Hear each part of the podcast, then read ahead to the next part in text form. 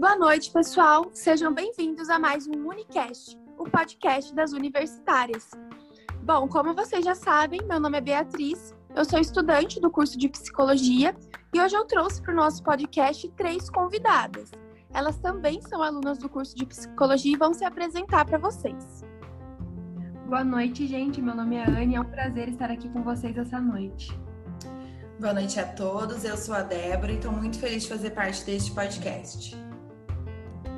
Boa noite, gente. Meu nome é Jade e é um prazer estar aqui com vocês. Bacana, meninas. Muito prazer é o meu em receber vocês aqui, né? É, hoje eu trouxe elas para debater um tema, é, um tema muito atual, né? Que está é, tá aí no nosso país, que é a respeito da pandemia da Covid-19, né? A gente vai debater uma notícia, né? Uma manchete que saiu nos jornais aí, é, com relação aí a uma fala do nosso presidente sobre a pandemia. O que ele disse? O pessoal da mídia, a grande mídia, falando que eu chamei de gripezinha a questão do Covid. Não existe um vídeo ou um áudio meu falando desta forma. Bom, essas né, que eu acabei de ler são as falas do nosso presidente Jair Bolsonaro em uma live que ele fez em novembro de 2020. É, então ele expôs aí o que ele achava da, do, do Covid, o que ele pensava, né? E uma crítica aí ao que a mídia está falando sobre ele. É, então, meninas, eu jogo para vocês a notícia, né? Eu queria saber se vocês já tinham visto, o que vocês acham, né? Qual foi o sentimento quando eu estava lendo. É, eu vi essa notícia, né? Ela foi bastante divulgada, saiu em vários veículos de comunicação. O Bolsonaro ele acabou reduzindo a Covid-19 a uma gripezinha e ele falou isso em TV aberta. E depois ele veio nessa live dizer que ele não tinha dito, quando na verdade todo mundo viu em rede nacional que ele tinha sim reduzido a Covid-19 a simplesmente uma gripezinha, indo aí né, na contramão da, das recomendações dadas pela Organização Mundial da Saúde para os cuidados né, com esse vírus que tem matado milhões de pessoas pelo mundo todo. E isso faz a gente pensar também nas fake news, né? Porque ele falou isso em TV aberta e depois usou das redes sociais para acusar a mídia, para colocar a mídia como vilão, como se eles tivessem distorcido algo que ele disse, quando na verdade ele afirmou, né? É muito interessante, Anne, essa questão da fake news que você traz, porque ela se relaciona muito com os governos fascistas, né? Que a gente pôde ver, por exemplo, no nazismo na Alemanha e que a gente vê agora acontecendo no Brasil também. Uma das importâncias de um governo fascista são as propagandas, né? Elas, essas propagandas, elas envolvem os cidadãos e aproxima eles das suas ideologias. E isso é chamado de método Coué no fascismo. E ele também está ligado com camuflar as derrotas do governo, encobrir as ilusões a, res, a respeito de fatos importantes. E é isso que vem acontecendo nesse governo, né? É, trazer a fake news no governo Bolsonaro é inventar e propagar mentiras que influenciam, como você mesmo falou, Anne, até na Covid-19. Se algumas informações a respeito do uso de máscara, até da temperatura, né? Que saiu aquela questão do aparelhinho de temperatura na testa, que era um chip implantado na pessoa. Se tudo isso não tivesse sido divulgado, se todas essas fake news não tivessem rodado pelos, pelos WhatsApps e Facebooks, talvez muita gente ainda estaria viva, né? E se protegendo de maneira melhor é, contra esse, esse vírus. O fascismo que eu acabei de citar, ele também tem outras características que eu acho que a Jade pode falar um pouquinho também. Então, gente, né? O, o fascismo, ele também pretende buscar o apoio nas massas, né? Porque assim seria possível chegar e permanecer no poder, né? E a gente percebe no governo Bolsonaro, desde a época da sua candidatura, né, uma tentativa de se aproximar da população, buscando ali um caráter mais amigável, né, para tentar receber esse apoio das massas, que acabavam então concordando, né, com os discursos de ódio que ele fazia contra as minorias sociais, né, perpetuando esse patriarcado, colocando a religião ali muito presente no Estado, né? A família nuclear burguesa, que a gente conhece como família tradicional brasileira. E aí também, né, a gente relaciona outros políticos que também utilizavam desse apoio da, das massas, né, para chegar no poder. Foi no caso da Alemanha, né, com o Partido Nacional Socialista, que acabou ascendendo ali, né, com o apoio também da grande massa de trabalhadores, né, que aconteceu uma, uma crise, aconteceu uma crise econômica ali, aí se voltou para o partido de extrema direita nacionalista, ao invés de se, de se voltar para o partido de esquerda.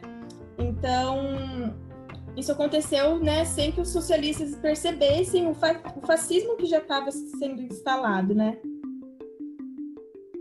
Essa questão que você trouxe, Jade, é muito interessante também, porque Reich, que é um autor que estudou esse movimento na Alemanha, ele vai trazer que o que motivou as pessoas, né, a, a, a se identificarem com um partido mais de extrema direita e não de extrema esquerda, né, ou esquerda, é, foi também a, a, falta de consideração de alguns fatores psíquicos né, a respeito dessa população. E dentro disso, o Reich ele traz também dessa questão da população não trazer esse questionamento que a gente pode perceber ainda hoje no governo Bolsonaro. Esse questionamento de, diante de coisas absurdas que vem acontecendo, essa atitude de mudança, de revolução que precisa acontecer para que a população tenha é, que a população pare de ter os seus direitos violados, né? E o Reich ele vai defender que essa falta de revolução ela tem muito a ver com a repressão sexual que acontece com todo mundo desde a infância, né? E que essa repressão sexual de ser quem você é, de se permitir vivenciar como você gostaria de vivenciar a sua vida, tanto social quanto no trabalho, quanto sexual, ela traz essa característica de tornar adultos pessoas mais é, acatadas, né? Pessoas mais paradas, que não, não se mobilizam para trazer essa revolução. E falando Bacana, em pessoal. É. Desculpa, Bia. Falando em revolução, Imagina. eu lembrei daquele livro que a gente estava conversando também durante essa semana, a Revolução dos Bichos, né? Sim, justamente sobre ele que eu ia falar, Débora, porque eu achei que coube muito com o que você falou, né? É, bom, pessoal, para quem nunca leu o livro, é um clássico, né? Indico para todo mundo que leia. Ele é um livro escrito por George Orwell. É, o George Orwell ele viveu, né, num momento ali de um regime muito totalitário, fascismo, enfim. É, e aí ele escreve, né? Os livros dele têm muito de, de uma, desse contexto político no meio, né? E a Revolução dos Bichos é uma fábula né, que ele vai narrar como funciona um governo autoritário é, a, por meio de bichos, né, por meio de uma coisa mais lúdica para que todo mundo consiga entender. Então, nesse livro, né, existe uma fazenda e essa fazenda, né, tem os humanos, tem os animais, tudo. E em dado momento, os animais eles decidem se unir e fazer uma revolução, a revolução dos bichos, né? Para quê? Para que eles pudessem viver ali da forma como eles quisessem, para que eles não fossem explorados, né? Então eles decidiram fazer essa revolução. Fizeram a revolução, deu tudo certo, tiraram os humanos do poder e eles ficaram, né, vivendo ali governados por um porco chamado Bola de Neve. É, esse porco, ele tinha o trabalho apenas ali de guiar eles, né, para produção, para eles consumirem do que eles produziam, enfim. E era um porco que ia guiando, assim, para que eles também não fossem explorados, para que eles vivessem de uma forma melhor do que viviam antes com os humanos. É, e, né, enquanto esse o Bola de Neve estava ali governando, tinha uma outra pessoa ali junto, um porco também chamado Napoleão. Napoleão, em vez de governar junto ali com Bola de Neve, ficou só ali na retaguarda, né? Esperando o momento ali de dar um bote, entre aspas. É, em determinado momento ele, ele tirou, né, bruscamente Bola de Neve do poder e assumiu o poder. Mas ele assumiu esse poder de uma forma muito autoritária, né? Então, é, aos pouquinhos, ele foi ali tirando todos os direitos que os animais tinham, é, dando muito mais deveres e muito mais tarefas do que eles tinham.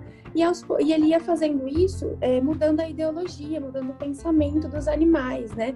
Então, ele disseminava muita fake news, falava que o que ele fazia era muito bom, era muito melhor do que, que tinha antes. E com isso as pessoas começavam a acreditar e começavam a achar que estavam vivendo muito bem, muito melhor do que na época com bola de neve ou com os humanos, né? E fazendo o link com o que a Débora falou, muito interessante a respeito da repressão sexual, no livro relata muito que todos os animais que iam nascendo depois que Napoleão assumiu o poder, eles eram, eles tinham uma um período ali, vamos supor, de educação, né? Que eles eram educados ali às novas regras, aos novos regimes que ele estava impondo. Então, as crianças, elas já, tipo assim, saíam ali junto da mãe, não ficavam junto com a mãe, já ia para esse período, assim, de aprendizagem, né? Entre aspas. E quando eles voltavam, já estavam com a cabeça toda quadradinha do jeito que Napoleão queria. Então, tem muito link com isso, né? Só para complementar um pouco, né, o que a Bia falou sobre o livro da Revolução dos Bichos, recentemente também eu li um livro do George Orwell, né, que, que é o livro 1984, e esse livro também traz uma crítica aí contra o, o totalitarismo, né, e a ideologia disseminada naquela época. Então, o protagonista ele chamava Wilson e ele era, ele se sentia insatisfeito, né? Ele trazia uma indignação ali com a sociedade que ele vivia. E ao mesmo tempo sentia muito medo, insegurança, né?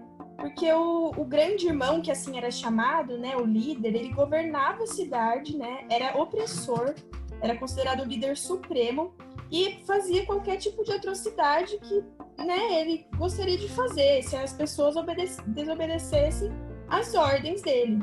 Então era uma forma de intimidar também, colocava né, na, nas ruas cartazes, né, escrito o grande irmão está de olho em você, fazia com que as pessoas mesmo sentissem esse, esse medo, né, e essa angústia de, de fazer qualquer tipo de coisa que não, não podia.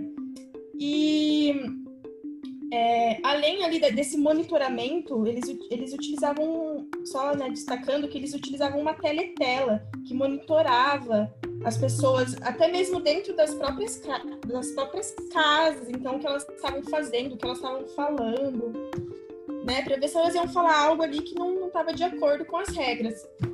E aí o, o protagonista ele trabalhava num, num lugar chamado Departamento de Documentação do Ministério da Verdade que era um lugar onde os funcionários eles, eles tinham que falsificar os registros. Então, qualquer informação, qualquer notícia que chegava, ela era toda moldada, né?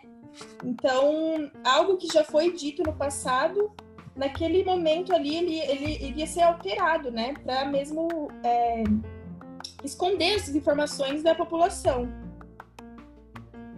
É, Jade, acaba que essa história é realmente o que a gente está vendo hoje em dia, né? E com essa situação toda, a gente fica meio que sem uma perspectiva de mudanças para um futuro, né? Sim.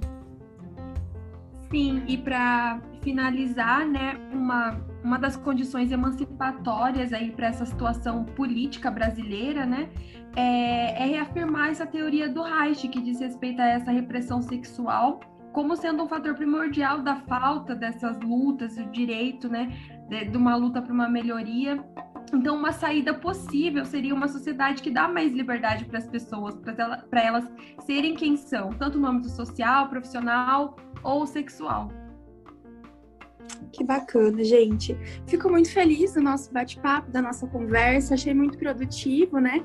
Acho que vocês conseguiram contribuir bem aí com o que a gente tem estudado e com o que a gente tem vivido também, né? Nesse cenário atual do Brasil. Agradeço muito a participação de vocês e para quem nos escuta, espero que vocês né, voltem aqui na próxima semana para nova discussão, uma nova notícia, um novo tema, tá bom? Então, tudo certo? Viva o SUS, viva a vacina, vacina sim e ele não.